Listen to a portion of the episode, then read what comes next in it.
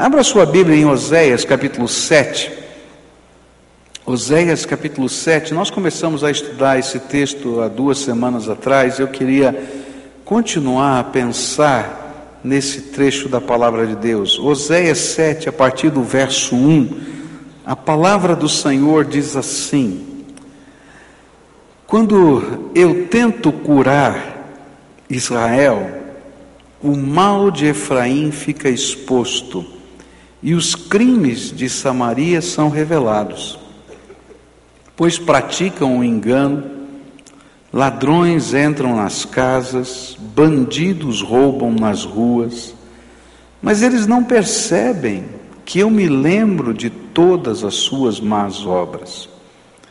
Seus pecados os envolvem e eu os vejo constantemente. Eles alegram o rei com as suas impiedades, os líderes com as suas mentiras. São todos adúlteros, queimando como um forno cujo fogo o padeiro não precisa atiçar, desde quando sova a massa até quando a faz crescer. No dia da festa de nosso rei, os líderes são inflamados pelo vinho e o rei dá as mãos aos zombadores. E quando se aproximam com suas intrigas, seus corações ardem como um forno. A fúria deles arde lentamente a noite toda, pela manhã queima como chama abrasadora. Todos eles se esquentam como um forno e devoram os seus governantes. Todos os seus reis caem, ninguém clama a mim. Efraim mistura-se com as nações, Efraim é um bolo que não foi virado. Estrangeiros sugam sua força, mas ele não o percebe. Seu cabelo vai ficando grisalho, mas ele nem repara nisso. A arrogância de Israel testifica contra ele, mas apesar de tudo isso, ele não se volta para o Senhor, para o seu Deus e não o busca. Efraim é como uma pomba facilmente enganada e sem entendimento, ora apela para o Egito, ora volta-se para a Síria. E quando se forem, atirarei sobre eles a minha rede, e eu os farei descer como as aves dos céus, e quando os ouvirem sua reunião, eu os apanharei. Ai deles, porque se afastaram de mim Destruição venha sobre eles, porque se rebelaram contra mim. Eu desejo redimi-los, mas eles falam mentiras a meu respeito. Eles não clamam a mim do fundo do coração, quando gemem orando em suas camas, ajuntam-se por causa do trigo e do vinho, mas se afastam de mim. Eu os ensinei e os fortaleci, mas eles tramam o mal contra mim. Eles não se voltam para o Altíssimo, são como um arco defeituoso, seus líderes serão mortos à espada por causa de suas palavras insolentes e por isso serão ridicularizados no Egito. Eu comecei a estudar esse texto há duas semanas atrás e falei que o profeta Oséias pertencia ao reino do norte de Israel. E ele escreveu antes da queda de Samaria nas mãos dos assírios. E as profecias de Oséias são cheias de emoção, pois Deus usou o seu drama pessoal para que ele entendesse a situação de Israel diante do Senhor. Qual era o drama dele? A sua esposa lhe havia sido infiel, e mesmo assim, esse homem, cheio de misericórdia e amor, trouxe a mulher de volta para casa, reconstituiu o casamento, mas o seu amor foi rejeitado por ela outra vez, e ela escolheu um estilo de vida de infidelidade para com o profeta. E é nesse contexto que Deus convoca Oséias, é bem no meio desse drama pessoal que Deus convoca Oséias para ser o pregador, mas o pregador a uma nação infiel, que ao invés de ser esposa de Deus, serva de Deus, ela tinha optado essa nação em se prostituir com outros ídolos e viver modelos de vida que eram políticos, econômicos, sociais daquela época e não os valores de Deus para a sua vida. E por causa disso, Deus estava olhando o que ia dar no futuro. E ele estava percebendo que o caos vinha se instalando pouco a pouco e culminaria com a invasão de Israel pela Assíria, que tomaria aquele país. E nesse capítulo nós encontramos Deus fazendo um lamento, Deus chorando. Deus que olha para o seu povo, que olha para os seus filhos e está vendo o que vai acontecer lá na frente, e chora, porque eles não estão percebendo. Essa expressão, eles não percebem, ou similar a essa expressão, é a que mais se repete nesse texto.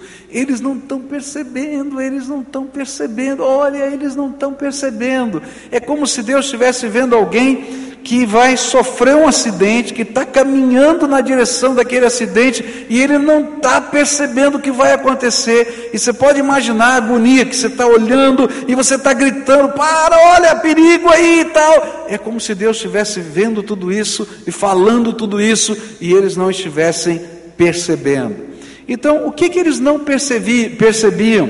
Primeira coisa, já estudamos há duas semanas atrás, é que Deus não podia curá-los, pois eles não percebiam que Deus via o pecado deles. E os pecados, os nossos pecados, fazem separação entre nós e Deus. Muitas vezes Deus quer abençoar a tua vida, mas Ele não pode abençoar. Ele quer, mas Ele não pode abençoar porque os nossos pecados fazem separação entre nós e Deus. Levanta-se uma barreira. E tem que haver arrependimento, confissão, para que Deus possa estender a mão e abençoar. Às vezes o que ele faz é através da sua misericórdia retardar a desgraça e te dar mais uma oportunidade. Mas você, às vezes, como o povo de Israel, e eu, às vezes, como o povo de Israel, não percebemos que toda a religiosidade que existia naquele povo não podia produzir os efeitos da graça de Deus, porque não havia conversão, mudança de vida. A segunda coisa que nós aprendemos nesse texto, já duas semanas atrás, é que eles não percebiam que os estrangeiros estavam sugando as suas forças. Então, o que acontece? A gente aprendeu há duas semanas atrás. Como eu não estou entendendo porque está demorando a bênção de Deus, porque eu estou impedido de recebê-la, porque eu não me acertei com Deus, tá? Eu fico achando alternativas para Deus na minha vida. E eu então faço um negócio aqui, vou dizer, não, esse cara é poderoso, é influente, tem dinheiro, vai me emprestar, vai fazer, eu vou lá, faço aquilo outro, faço aquilo outro. E eu acho que eu estou dando jeito para situações, mas na verdade eu estou me enrolando cada vez mais. E ele está dizendo, ó, oh, esse país com quem você está fazendo os acordos, eram dois países, a Síria e Egito, e ela ficava fazendo os acordos entre eles, governamentais esses países, um deles vai invadir você. Se não for um, vai ser o outro, porque eles não têm interesse nenhum de ajudar você. O que eles têm interesse é de ganhar em cima de você. E aí então, a história vai acontecendo, diz assim, eles não estão entendendo, eles não estão percebendo, eles não estão enxergando. E no ano 722, se não me falha a memória, antes de Cristo, a Síria vem e invade aquela terra, retira todas as pessoas dali, mistura os povos e as dez tribos de Israel ficam tribos misturadas e nasce a nação samaritana, que não é mais judia, não é mais. É uma mistura, uma amálgama de várias nações, e ele está dizendo: vocês não estão percebendo o que está acontecendo com vocês. Nessa noite eu queria concluir esta mensagem olhando para dois outros lamentos de Deus nesse texto. Verso 9 diz assim: Estrangeiros sugam a sua força, mas ele não o percebe. Seu cabelo vai ficando grisalho, mas ele nem repara nisso. O terceiro lamento de Deus é ilustrado na figura de alguém que está envelhecendo e não consegue perceber que está envelhecendo. É interessante, eu tenho um amigo que ele diz assim: mulher nunca envelhece. À medida que o tempo vai passando, ela vai ficando loira. Eu não sei se é verdade, é verdade? Estou vendo muita mulher balançando a cabeça, é verdade, né? Não dá, tem umas que vão ficando cabelinho pretinho também, não é só loira, não, né? Gente, é interessante isso, como a gente lida com as marcas do tempo na nossa vida. Eu estava vendo umas fotos hoje, é horrível ver foto, fala a verdade, né? Porque, bom, eu, minha mulher diz assim: você melhorou, viu, bem? Porque você era muito gordo, né? Então eu estava olhando umas fotos que eu estava bem gordo, né? Então assim, nossa, né? Que coisa estranha, tal. E quando a gente vê foto antiga é muito engraçado. Nossa, eu acho o máximo. Mulher dos anos 60, você já viu o cabelo das mulheres dos anos 60? Eu não sei o que elas faziam, mas o cabelo ficava dessa altura assim. Elas iam no cabeleireiro, não é verdade? Ficava um bichão, eu não entendo até hoje, devia botar bombril lá dentro para ficar, né? Botava bombril?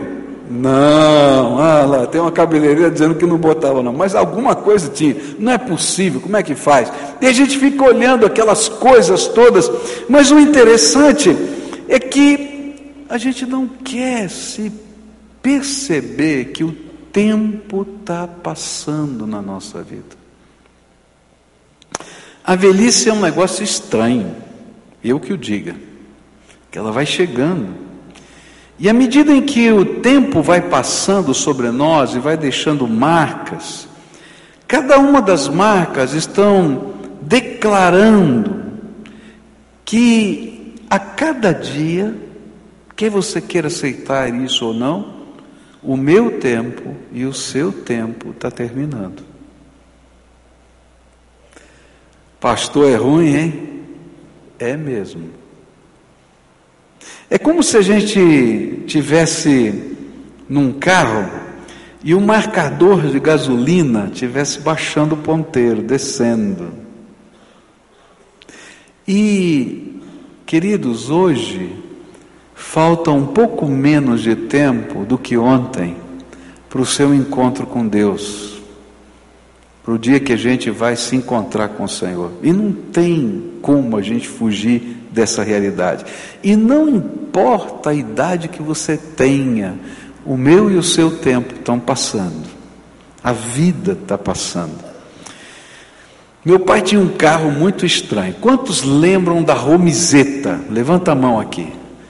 Oh, tem alguns velhinhos aqui, hein? Olha, tem a foto da Romizeta aqui? Bota, olha aí. Quem nunca tinha visto a Romizeta? Levanta a mão. Olha só, hein? Esse carro é muito estranho. Meu pai tinha um carro desse. Né? Então era muito engraçado, porque era minha mãe, meu pai que ficavam sentados ali, porque só cabia duas pessoas, né? Fechava aquela porta, a direção abria junto, era muito engraçado aquele carro. E eu ia atrás da cabeça da minha mãe ali em cima daquele, daquele vidro lá traseiro. Era, esse era o meu lugar, tá? Agora, esse carro aí, ele tinha uma, uma característica interessante, ele não tinha marcador de gasolina. Então você ia dirigindo o carro e de repente ele usava um motor de lambreta, tá? E de repente ele começava. Aí meu pai gritava assim: vira alavanca, vira alavanca, porque tinha uma tramelinha que ficava lá atrás, bem onde eu ficava, que tinha o tanque reserva. Entende? E tinha dois tanques, um do lado direito e outro do lado esquerdo. Então, quando você virava aquela tramelinha, começava a entrar gasolina do outro tanque e ela fazia. e ia embora. Era muito engraçado aquilo. E eu era o cara da alavanca, entendeu? Quando começava, ele dizia: vira, vira, vira rápido, porque não podia morrer, porque se morresse tudo, não ficasse gemendo o carro lá, aí para pegar era difícil, porque tinha que empurrar a bichinha, porque a gasolina, não, não, a bombinha tinha que funcionar, aquela coisa toda, então tinha que ser rápido. Eu ia lá e tal, e eu ficava tudo deitado naquele carro ali, né? Bom, eu era pequenininho, né? Já deu para ver, senão não ia caber lá dentro, né? Gente, que carro estranho! Às vezes, queridos, nós somos assim que nem a romizeta. A gente não percebe que a vida da gente está passando e a vida da gente é uma grande oportunidade para nós da gente andar com Deus, da gente conhecer a palavra de Deus, da gente conhecer o poder de Deus. E aí Deus, na sua misericórdia, porque a gente não enxerga, porque a gente não vê, porque a gente não percebe, ele permite uns pipocos, que nem a romizeta. Está aqui, está para lá. E você dá umas trombadas com a vida. E aí a gente descobre que a vida da gente é tão passageira e que a gente não tem controle sobre a vida da gente. A gente não tem controle sobre a vida da gente. Tem um irmão que está aqui hoje que me contou esse fato, que um dia ele estava indo para passar, se não me engano, uma das festas de fim de ano, e ele sentiu um calor bater no seu peito, e ele botou a mão assim, e quando ele abriu a mão, era um projétil, uma bala perdida, que não teve força para entrar no peito dele. E aí então ele encostou o carro no meio-fio, né? E disse: O que é a vida da gente? Eu estou aqui indo para a casa do meu sogro, e de repente um projétil bateu no meu peito e eu não sou dono nem dos minutos da minha vida. Você já parou para pensar? A gente não é dono de nada, nem da vida da gente. E às vezes a gente vive uma vida imaginando que a gente é dono da gente, é dono do nosso nariz, que a gente pode fazer o que quiser, do jeito que a gente quiser, da maneira que a gente quiser, porque afinal de contas eu sou dono do meu nariz. E aí Deus olha para o céu e diz assim: que pena que ele não percebe, que pena que ele não percebe que o tempo da graça na vida dele está terminando. Que o tempo da oportunidade de Deus está passando. Alguns anos atrás eu fiquei bastante enfermo, fiquei uns dois ou três meses afastado aqui da igreja por causa de uma enfermidade e peguei uma bactéria, uma, uma infecção que migrou para o meu sangue e eu me lembro que eu me senti muito mal, muito mal com isso. Eu me lembro de uma manhã que eu estava me sentindo muito, mas muito mal. E a Cleusa teve que sair. E quando ela saiu, eu me despedi dela. Falei, ó, tchau, né? É, eu não sei se eu vou estar aqui quando você voltar. Dei um beijo nos meus filhos e tal. É, é coisa de italiano, melodramático assim, tá? Mas é verdade, era como eu estava me sentindo. Eu não sabia o que ia acontecer. Queridos, a gente não sabe o que vai acontecer todos os dias. E Deus às vezes olha para a nossa vida, para a nossa arrogância, de imaginar que a gente é dono do mundo, que a gente pode fazer todas as coisas, e que não se apercebe que o tempo da misericórdia está acabando. E era justamente isso que o profeta Oséias estava falando. Deus está avisando que o tempo da misericórdia está acabando e que vai chegar o momento em que Ele vai julgar a iniquidade do seu povo. E o que ia acontecer era que a Síria invadia aquele lugar e que eles iam perder a possibilidade de ser povo de Deus. E mesmo que aquele povo estivesse percebendo os sinais no contexto da vida, de toda a nação. Da mesma maneira como eu posso ver no meu espelho lá em casa os meus cabelos brancos na minha cabeça, eles não se apercebiam que os mesmos eram anúncios de Deus para cada um deles. A minha pergunta para você nessa noite é: quantas vezes Deus tem falado ao seu coração, usando situações da vida para fazer você mudar de atitude, e mesmo assim você não é capaz de perceber que esses são sinais de Deus que estão alertando você da parte de Deus que o tempo da misericórdia está passando, que vai chegar um momento de confronto na tua vida. Eu não estou falando só de morte, ainda que a morte seja uma realidade que eu não posso afastar da vida, mas Deus às vezes intervém na nossa vida e diz: olha, nesse assunto, que eu estou te dando uma oportunidade, duas, três, cinco, dez, e você sabe qual é o assunto, Deus está falando com você. O tempo da minha paciência e da minha oportunidade está acabando. E você vai percebendo. Mas você faz de conta que não é com você esse assunto. E que você pode enrolar Deus com as suas orações que parecem piedosas, mas que na verdade não têm piedade nenhuma, porque a verdadeira piedade é um coração quebrantado e contrito, é um coração arrependido que Deus possa tocar com a sua graça. O que o profeta estava dizendo é: Deus lamenta, porque você não enxerga, você não é capaz de ver que o seu tempo de misericórdia está passando.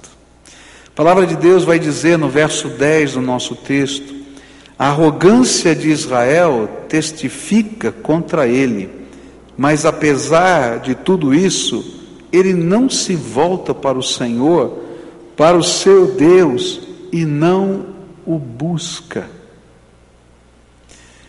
Gente, o que a palavra de Deus está dizendo é que toda vez que você está lutando com Deus, e Deus está te dando mais uma oportunidade, mais uma oportunidade, mais uma oportunidade.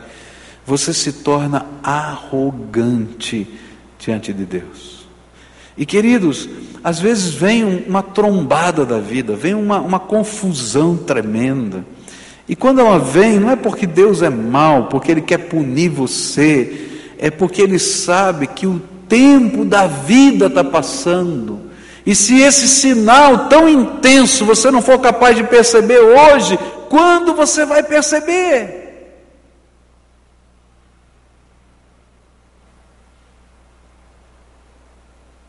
Quando? E aí Deus então tem que quebrantar o nosso coração. O que é quebrantar o coração? É quando Ele pega a nossa arrogância, e com uma marreta quebra. Não é fácil.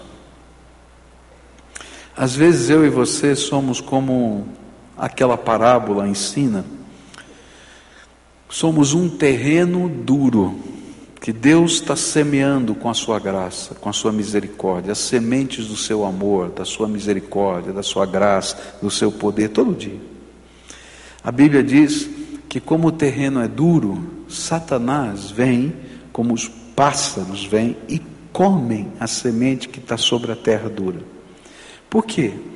Porque a semente é tão poderosa que se ela ficasse sobre a terra dura, ela germinaria de alguma maneira. Então o inimigo vem e leva. Você é tocado pelo Espírito Santo de Deus, você é mexido pelo poder de Deus, e se você é um coração duro, você vai se levantar daqui sem nem tomar nenhuma atitude. Quando você sair por aquela porta, Satanás vai levar da sua mente essa semente, para não sobrar nada, vai encher você com tantas outras coisas que não tem lugar para essa semente ficar no teu coração. Porque se essa semente ficar no teu coração, ela vai germinar. Só que Deus vai lançando a semente uma vez, duas, três, cinco, dez, vinte, quinhentas. Só você sabe quantas vezes Deus fez isso com você. E aí então Deus toma uma atitude que qualquer bom lavrador toma. O que, que a gente faz quando tem uma terra muito dura e a gente quer semear nela? A gente passa o arado. O que, que é passar o arado? Lembra do arado? São umas lâminas que entram na terra, mais ou menos um palmo, mais ou menos, não é mais do que isso, tá? Sulcam a terra e reviram a terra. E queridos, o que a palavra de Deus está dizendo é que esse povo não percebe que eu estou passando o meu arado sobre eles, e que a terra está sendo revirada, para eu poder lançar a boa semente. E quando Deus está passando o arado sobre a nossa vida, quando Ele está marcando o tempo da nossa existência com os sinais da Sua misericórdia, porque o arado de Deus é misericórdia dele sobre nós. Ele está dizendo, filho, está na hora de tomar uma decisão séria e andar comigo. Eu não sei se a tua romizeta está pipocando, mas o que a palavra de Deus está dizendo, toma cuidado, porque você já entrou na reserva. Toma cuidado, o tempo está caminhando. Enxergue que você está se enfraquecendo e que o tempo da paciência de Deus está passando. Pare de confiar em si mesmo, pois uma das características da velhice é que as coisas mais simples, em que nós somos completamente independentes toda a vida, passam a ser limitadas. Essa é uma das coisas terríveis da velhice. Alguns de nós corríamos sem nenhum problema. A gente vai envelhecendo, a gente anda devagar. E quanto mais velho fica, a gente não levanta o pé, a gente arrasta o pé assim. Já percebeu? Não é verdade? E tem que segurar no corrimão. Antigamente não precisava. Deus está dizendo: olha, presta atenção, presta atenção, presta atenção. Você depende só de mim. Última coisa que eu queria deixar com você. Verso 11 diz assim: Efraim é como uma pomba facilmente enganada e sem entendimento. Ora apela para o Egito, ora volta-se para a Síria. O quarto lamento de Deus era porque o seu povo era como um pássaro ou uma pomba que não se percebe caindo na armadilha de caça. É tolo a ponto de cair nas artimanhas do inimigo. Toda conjuntura os atraía, mas de fato o que viria era a invasão, o domínio, a destruição das dez tribos do norte de Israel. A Síria seria a conquistadora que não somente dominaria a região, mas que misturaria os povos para formar o povo samaritano que ocuparia o lugar deles na história. E o lamento de Deus é que o seu povo cai nas armadilhas do inimigo, não sem aviso. Porque o Espírito de Deus tem falado com você de muitas maneiras.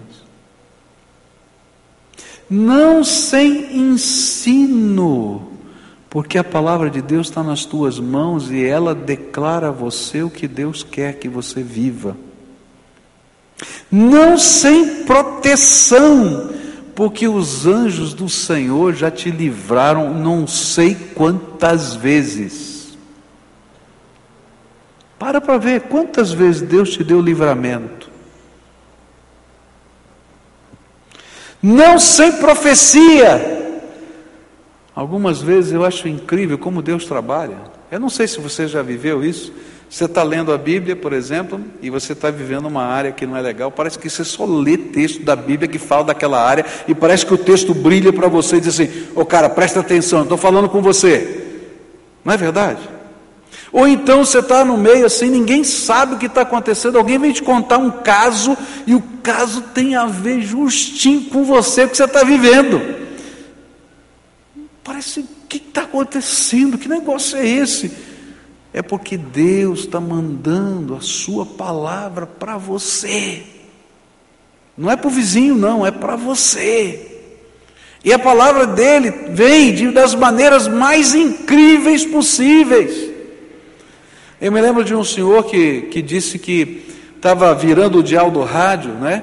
E estava fazendo uma viagem, descendo para Joinville, e estava virando o dial do, do rádio e na hora que ele passou na rádio que a gente estava pregando, que eu estava pregando, eu falei uma palavra que tinha a ver, aquela palavra despertou, porque tinha a ver com a vida dele. E ele começou a ouvir, daí o rádio começou a falhar porque ele estava na estrada. Ele encostou na beira da estrada, porque ele sabia que era a palavra de Deus para ele.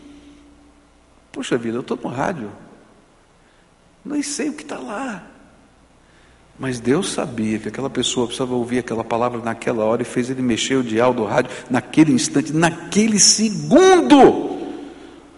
Porque não é sem profecia que a gente cai nas armadilhas do inimigo. Isso tem acontecido na tua vida. A palavra de Deus vai dizer para a gente que não é sem disciplina que a gente cai nas armadilhas, porque às vezes antes, antes do dia ruim, Deus vem e permite uma pequena trombada. E você diz: Olha só o que aconteceu. Puxa vida, agora eu vou acertar minha vida. É cara de pau, passa dois dias, você esquece. Não é verdade? Só que a gente não se percebe que as armadilhas estão sendo montadas pelo inimigo e que, às vezes, nós fomos libertos de maneira milagrosa, por, por causa da bondade de Deus, dessas situações que poderiam ser terríveis. Mas um dia, a gente cai, porque a gente escolheu cair. E aí Deus começa a se lamentar lá do céu e diz assim: eles não estão percebendo. Eu tenho colocado a minha misericórdia uma vez, duas, três, cinco, dez. O tempo acabou. O tempo acabou.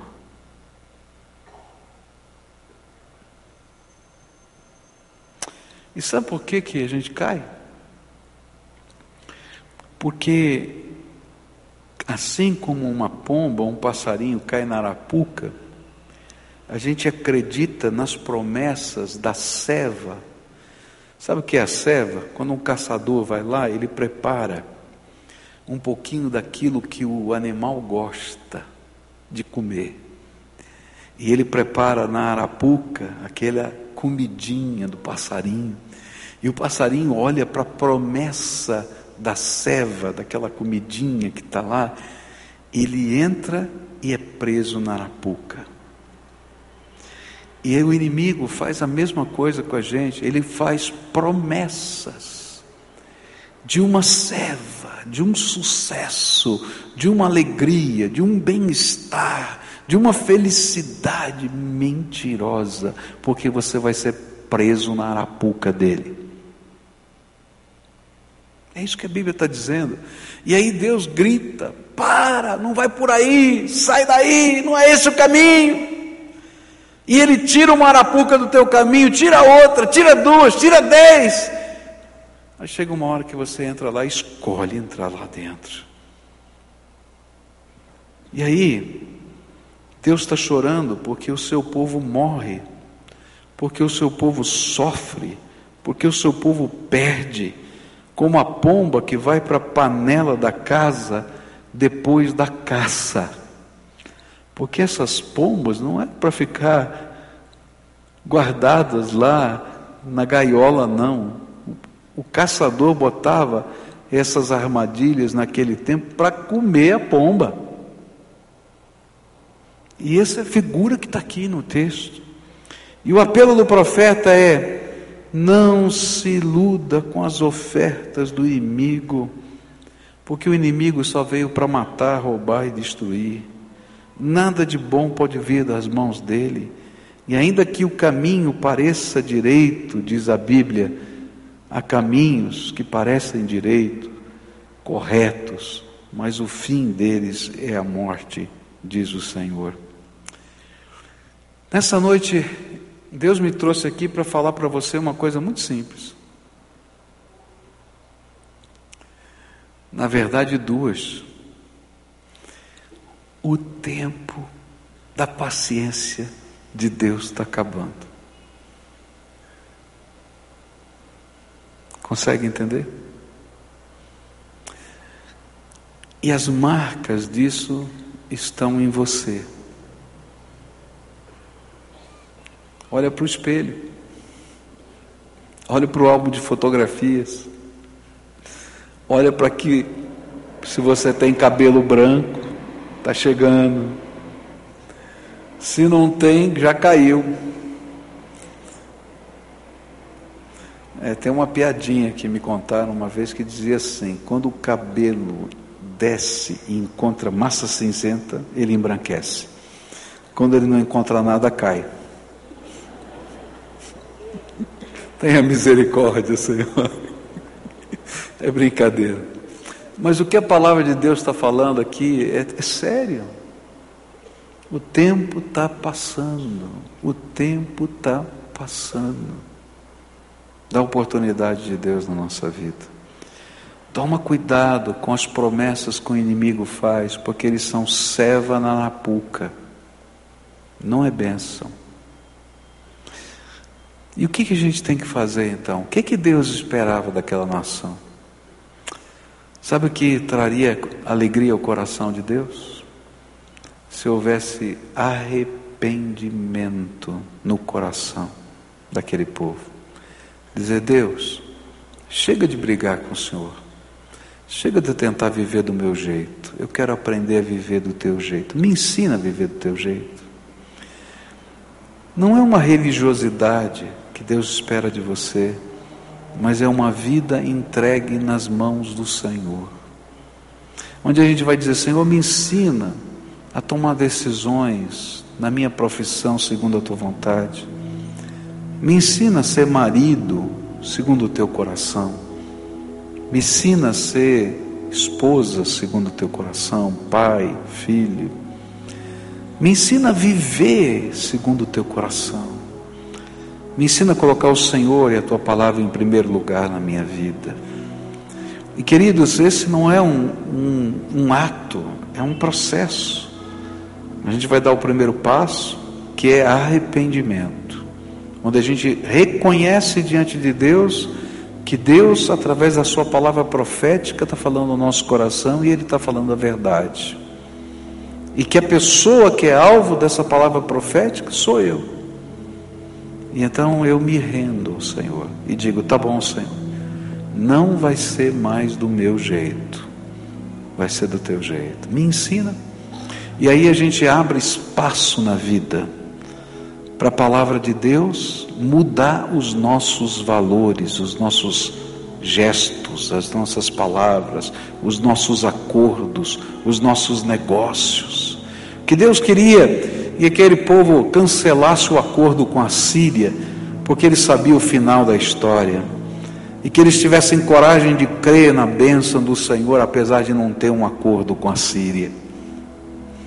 O que Deus queria é que aquela religiosidade das festas, porque essa era a religiosidade daquele tempo, das festas religiosas, fosse trocada pela religiosidade ou por uma fé que todo dia Deus pudesse festejar dentro do coração da gente a sua verdade.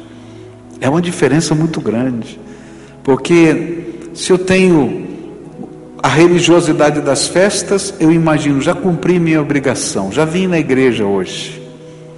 Agora, se Jesus vive na minha alma, eu estou aqui para celebrar Jesus, para ser bênção nessa terra, para fazer diferença. Então, nessa noite, se o Espírito de Deus está falando com você, se você tem cabelo branco ou não tem cabelo. Se você é um jovem, se você é uma criança, se o Espírito de Deus está falando com você, eu vou te convidar para sair do teu lugar, vir aqui à frente para a gente orar junto. Uma oração de arrependimento, de confissão e de entrega. Senhor, para de chorar. Para de chorar por mim porque eu quero ser a alegria do Senhor, porque a minha vida vai estar nas tuas mãos. Porque eu quero ser, eu quero que o Senhor veja o meu futuro numa outra perspectiva, na perspectiva não só da misericórdia que impede o castigo, mas da graça que além de impedir o castigo, renova, transforma e abençoa. Se o Espírito de Deus está falando com você, vem para cá, eu quero orar com você. Se você está ouvindo a voz do Espírito no teu coração hoje e você quer dar esse passo de fé, então vai saindo do teu lugar, eu quero orar com você. Se tem uma família que o Espírito de Deus está falando, olha, está na hora de começar de novo. Vem você, vem com a sua esposa, vem com seus filhos, vem com a sua casa, porque esse é tempo de Deus. Se você tem ouvido, tem visto sinais de Deus na tua vida, então para de lutar. Esse é tempo do Senhor com você. Esse é tempo do Senhor com você. Vem para cá. Vem. Tempo de entrega, tempo de confissão, tempo de busca, tempo de misericórdia tempo de graça, tempo de arrependimento, tempo de vida. Graças a Deus, graças a Deus. Louvado seja o Senhor. Quem mais? Se você está na galeria, desce por essas escadas aqui, que a distância não te impeça de se aproximar do Senhor aqui hoje, dele fazer a obra que ele tem que fazer na tua vida. Se há coisas que você não consegue lidar com elas, Deus sabe. O que Ele quer é que você queira que Ele lide por você com elas.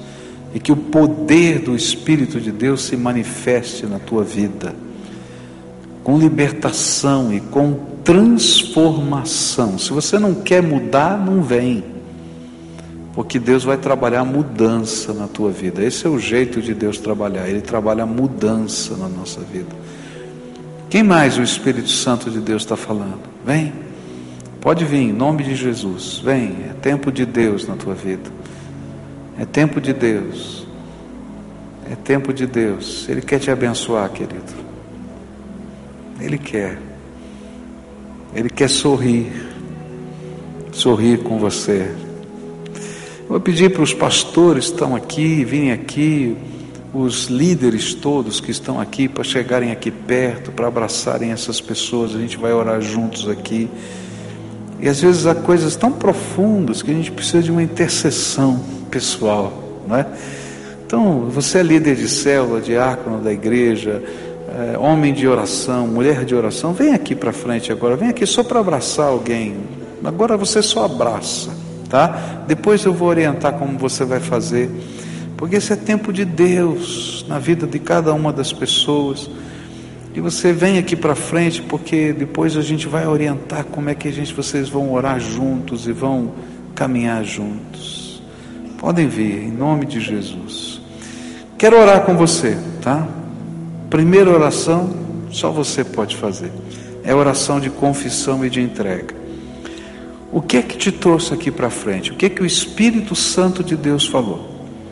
Agora, eu vou te dar uma dica: não entrega só um fato da tua vida, porque Deus quer tomar toda a tua vida nas mãos dele para você ser de fato abençoado.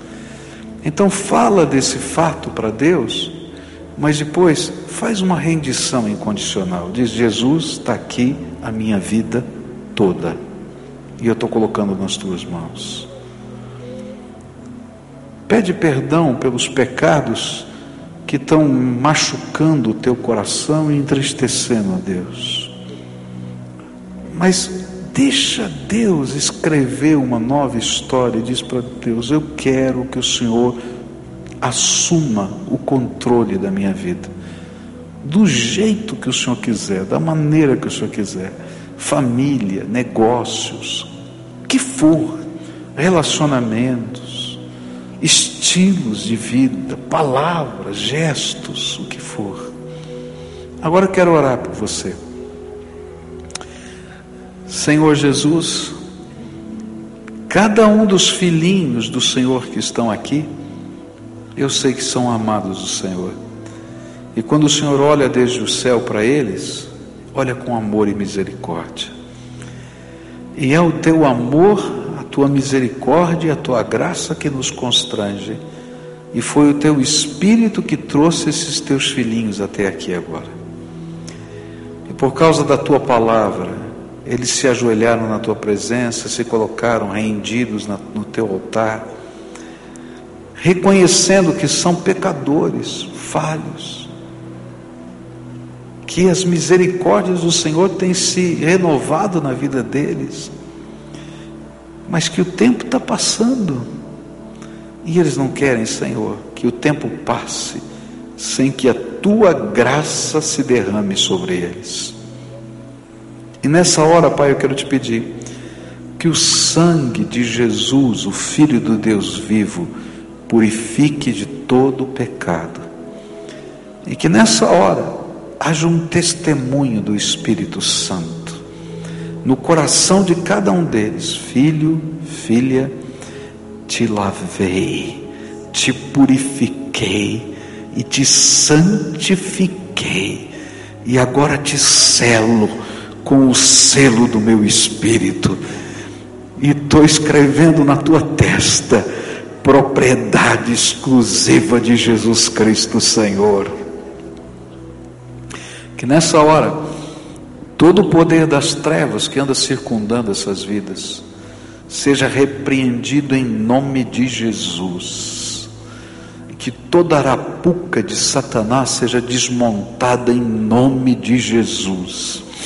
E que haja, Senhor, uma iluminação na mente, de tal maneira que esses teus filhos possam enxergar a astúcia do maligno e aquilo que parecia, Senhor, ser uma grande vantagem, que eles possam enxergar como de fato é, como o Senhor vê pela iluminação do teu espírito. E nessa hora eu quero te pedir, Senhor, que haja restauração. Alguns estão quebrados, estão machucados, estão doídos.